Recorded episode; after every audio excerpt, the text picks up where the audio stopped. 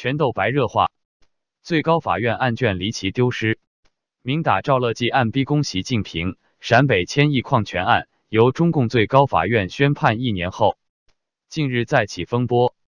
十二月二十九日，央视前主持人崔永元发文揭露，该案案卷丢失涉及中共最高法院承办该案的法官王林清。十二月二十九日，央视前主持人崔永元发文称。陕北千亿矿权案案卷是在最高法院法官办公室被盗，承办该案的法官叫王林清，现任中共最高法院民事审判第一庭（简称民一庭）的法官。我们还是先从陕西千亿矿权案说起。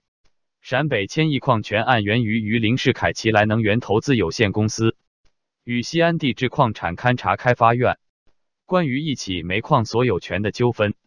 二零零三年，双方曾签订勘查合同，之后探出的煤矿蕴含二十亿吨储量的优质煤矿资源，估值高达千亿元。但西勘院在未提出解除合同情况下，在二零零六年与其他公司签订合作勘查协议，导致一女两嫁。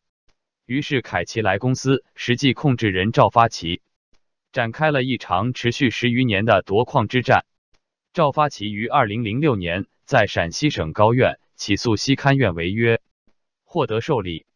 同年十一月份，陕西省高院判决双方合同合法有效，继续履行。西勘院随后上诉至最高院，审理期间，二零零八年五月四日，同年八月二日，突然有媒体刊发题为“公函发至最高法，谁在干预司法”一文。曝光了密函事件。二零零九年二月十二日，中共政协委员侯兴一、叶向真等人向最高院去函，称密函事件史上罕见，希望能够公开密函内容，同时希望排除非法干预司法行为。凯奇莱方面则在三月份发函，希望最高院公开密函，但均未获回应。同年，最高院对此案进行审判。撤销原判，发回陕西省高院重新审理。在高层授意下，陕西省高院于二零一一年三月三十日作出二审判决，彻底改变了该院一审判决的结果。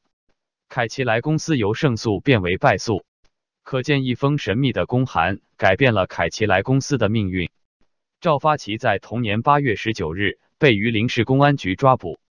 在看守所关押了一百三十三天后，以取保候审放出，后被判无罪。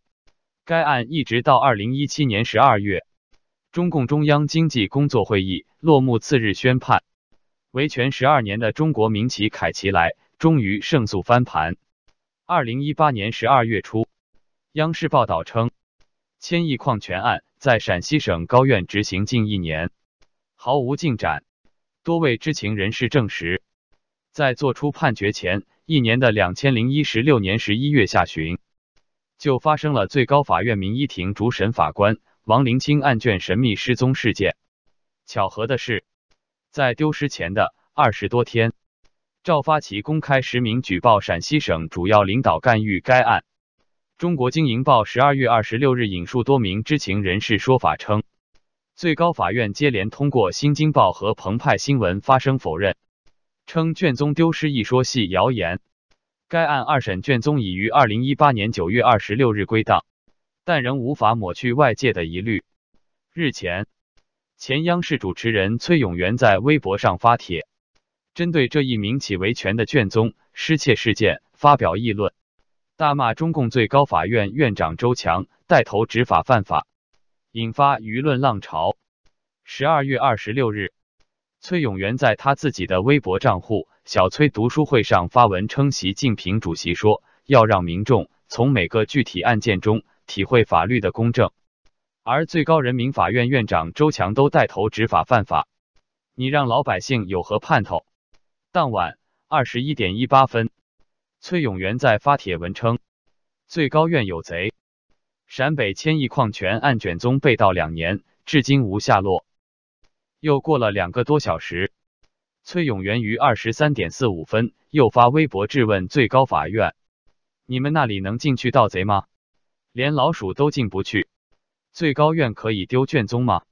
而且只丢这个案子的，而且只丢最重要的一本，而且丢的时候监控坏了，而且你们想再造一本，多大点事儿啊？不就是一个叫赵发奇的农民运气好买个探矿权探着个煤矿吗？怎么了？从省长到院长勾结在一起耍尽花招，非得剥夺人家祖宗八代修来的一次福利，是不是打牌都只能你们胡啊？你们还让不让老百姓活了？故事讲到这里，那到底卷宗是如何失踪的？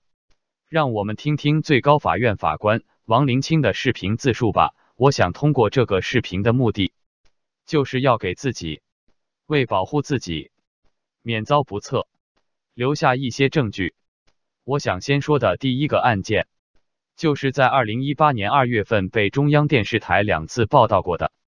陕西榆林凯奇莱公司和西安地质勘察院的合作勘察合同纠纷，这个案件发生在二零零三年。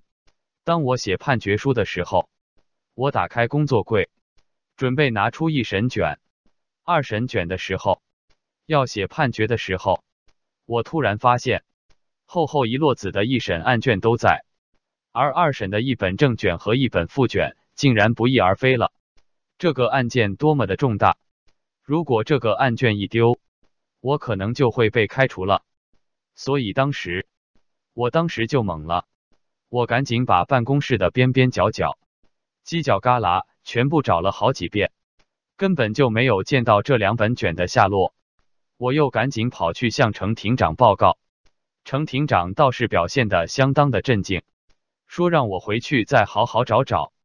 回来以后，我又找了办公室十几遍。还是没找到。我想到了，我们院在我们的办公区的每一层都安装了若干个摄像头，而我办公室门口外正好有一个，在我办公室的走廊尽头还有一个监控，等于有两个监控。于是我赶紧找到程廷长，要求调取监控摄像，查看我丢卷的那几天到底有没有什么人到我办公室把卷宗拿走了。程庭长让我和保卫处联系好了以后，程庭长中午就自己一个人去调取了监控录像，我就焦急的等在程庭长办公室门口。下午两点多，程庭长调取监控回来以后，我赶紧问怎么样，有没有什么线索？程庭长说，监控录像能够显示出我那天第三次汇报以后，带着卷宗回到了自己的办公室。我把卷宗放到办公室以后，一会我就空着手走出了办公室，进了一个桶。第二天监控就坏了，我一听就感觉这个事情非常蹊跷。监控怎么可能说坏就坏？而且是安装不久的监控，并且我的办公室门口有两个监控，坏一个也不可能两个都坏呀。好了，现在我需要为大家解开谜团了。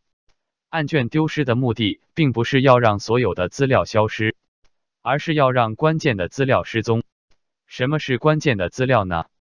就是赵发奇公开实名举报陕西省主要领导干预该案和公函发至最高法。谁在干预司法？一文中所曝光的密函，密函是谁发出的？又如何改变了案件的判决？其实，解开这个谜底并不复杂。查查谁在二零零七年、二零零八年担任陕西省委书记，就明白了。他就是赵乐际，现任中纪委书记。为什么现在突然要打赵乐际？这就要联系当前中国的政治形势和即将召开的四中全会了。其实，打赵乐际的目的就是要打习近平，因为赵乐际是习近平陕西老乡和铁哥们。早前网络流传称，赵乐际的父亲因为是习近平的父亲的朋友、老乡和下属，习近平与赵乐际是世交。二零一二年十一月，习近平接管十八大政权。十一月十九日，中共中央任命赵乐际兼任中共中央组织部部长。习近平掌权五年来，削平了党内团派、海派、左派等各具山头。习派逐步在庞大的中共组织中坐稳江山，赵乐际冲锋陷阵，功不可没。赵乐际与栗战书同一样，是习近平二零一二年十八大入驻中南海时由外省调入中央，是习近平完全信赖的干将。赵乐际进入中南海前，一直深耕西北、青海、陕西，京城五年的工作，验证了他对习近平的忠诚。打赵乐际的目的就是中共党内政治势力逼宫习近平。十二月一日，纪念改革开放四十周年大会在北京召开，习近平读了一个半小时的稿。他说：“该改的，能改的我们坚决改；不该改的，不能改的坚决不改。没有可以对中国人民颐指气使的教师爷等。”社会对习近平的讲话反应绝望。习近平已经通过改革开放四十周年大会和民主生活发出了明确的信息，想让他改变自己的路线是不可能的，这就带来了一个严重的问题：已经绝望的党内各派政治势力将对习采取什么行动？通过打最高法院周强，牵扯出习近平的得力干将赵乐际，再将战火烧至习近平。周易说：“德不配位。”必有灾殃，德薄而位尊，智小而谋大，力小而任重，先不及矣。处于逼宫困境中的习近平又将作何困兽斗呢？